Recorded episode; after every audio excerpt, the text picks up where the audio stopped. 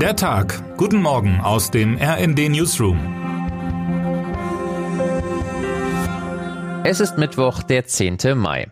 Zum Beispiel Upal, der kleine Ort nahe der Ostsee, geriet vor kurzem ins nationale Interesse, weil dort 500 Menschen leben und 400 weitere Flüchtlinge untergebracht werden sollten.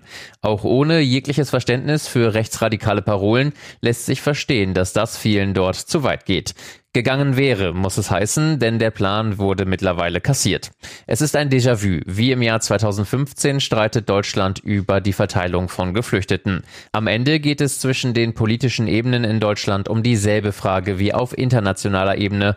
Wer zahlt das? Ein paar Fakten von unserer Datenjournalistin Sabine Guroll. Mitte des vergangenen Jahres waren weltweit mehr als 100 Millionen Menschen auf der Flucht.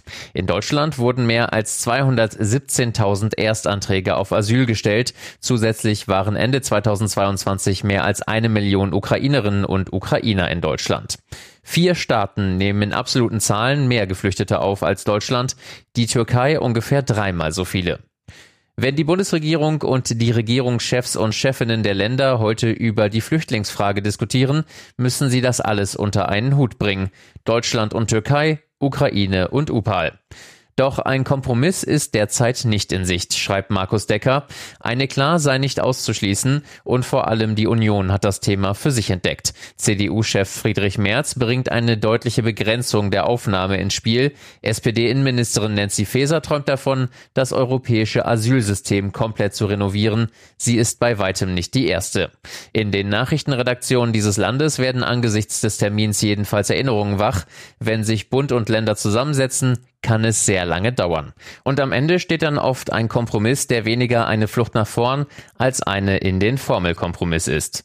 Den Flüchtenden sei ein besseres Ergebnis gewünscht, den Leuten in Upal auch. Termine des Tages.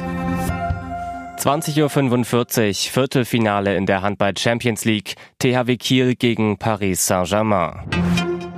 21 Uhr Stadtderby im Halbfinale in der Fußball Champions League AC Mailand gegen Inter Mailand. Wer heute wichtig wird. Oliver Blume, Vorstandsvorsitzender der Volkswagen AG, muss heute einiges erklären. Der Konzern aus Wolfsburg lädt zur Hauptversammlung. Thema dürfte unter anderem die Abwicklung der VW Software-Sparte sein. Und damit wünschen wir Ihnen einen guten Start in diesen Tag. Autor ist Christian Palm, am Mikrofon Finn Riebesell und Daniel Stuckenberg. Mit rnd.de, der Webseite des Redaktionsnetzwerks Deutschland, halten wir Sie durchgehend auf dem neuesten Stand.